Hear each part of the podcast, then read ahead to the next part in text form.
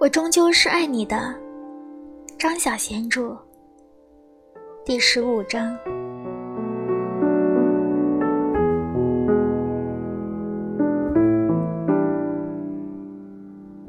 第二天，西西离开兔子旅馆。十点四十分，他坐在公园的长椅上，打开报纸，读《占星栏》。然后打电话告诉戴德里，告诉他他换了旅馆，请他以后把跟踪报告还有账单电邮过来。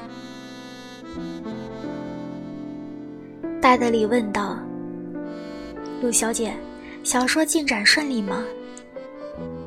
小说，他压根都忘了。他回答说：“我写的很慢呢。”不是太顺利。十二点钟，他走进一家书店。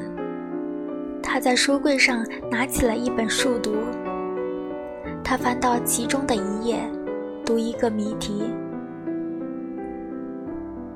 玩的人要在一个九宫格的每一个格子上填上一到九的数字，每一个数字只能出现一次，不得重复。横的、重的，每一行加起来的总数都要相同。他解谜解了半天，连个边都没有摸到。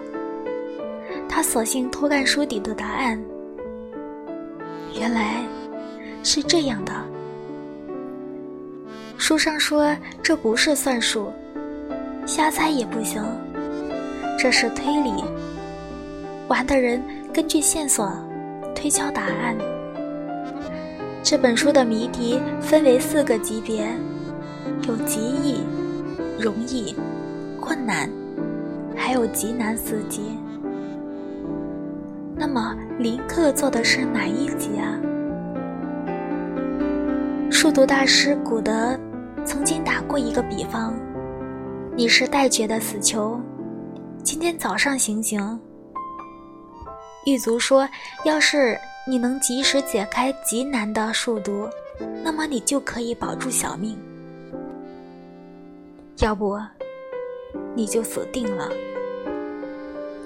如果他是那个死囚，那么他死定了，除非是哥哥替他做吧。不管是多困难的谜题，哥哥一定能够解开。”他想象着行刑的那天，他穿着囚衣，两名女狱卒把他绑在一张电椅上，手里拿着圣经的牧师慈爱地问他：“陆喜喜，你愿意悔改吗？”他看了一眼牧师，气定神闲地说：“不急嘛。”他瞥了一瞥行刑室的大钟，还剩下五分钟。三分钟，最后十秒钟，剩下最后一秒的时候，行刑室外面，哥哥把谜题解开了。他们只好把他放走。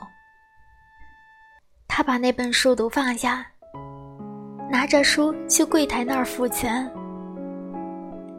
他买了米兰昆德拉的《生活在别处》，加西亚。马尔克斯的《异乡客》，还有《百年孤独》。到了月底，他收到戴德里电邮过来的跟踪报告。他先看照片，有一张是他在海滩上散步，那天刮风，他去听海浪；一张是他从小绿的饰品店出来，那天他卖了几双耳环。有一双他舍不得卖，带去了，又带回来。离开的时候，他鼻架上架着太阳眼镜，遮住了半张脸。耳垂上钉着一颗红柳石，跟他的红发相辉映。一张是从剧院出来，他去看了歌剧《魅影》。一张。是他从摩天轮里走下来，那个夜晚，漫天的星星，摩天轮攀到半空的时候，他居高临下，悄悄地寻觅着他的身影。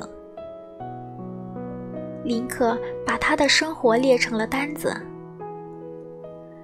报告书上说，他是一位自由的首饰设计师。他长期住旅馆。他情迷占星兰。除此之外，他没有别的信仰。他一个人吃饭。他把他爱吃的东西列成了单子，下面加了一行备注，说不定他的父母会想知道。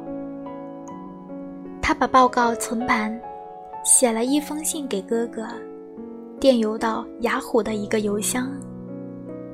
那个电子邮箱是他为哥哥开的。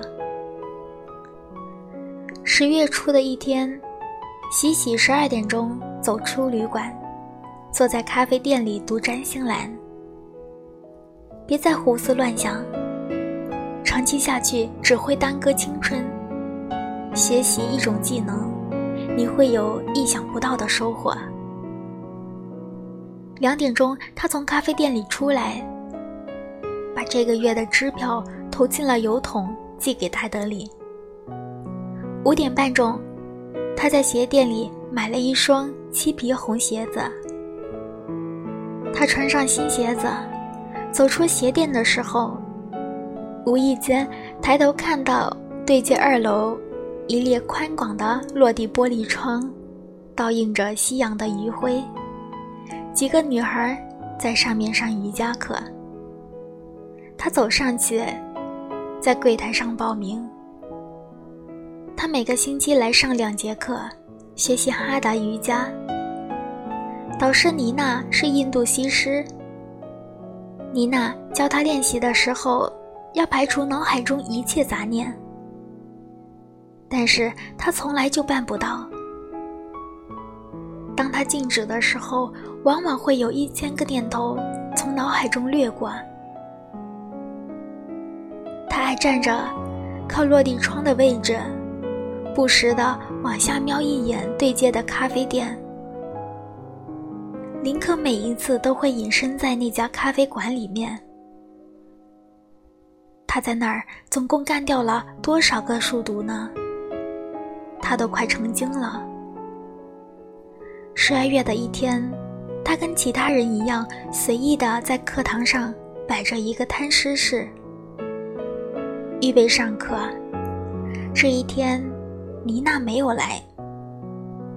一双男人的白皙修长的赤脚走进了课室来。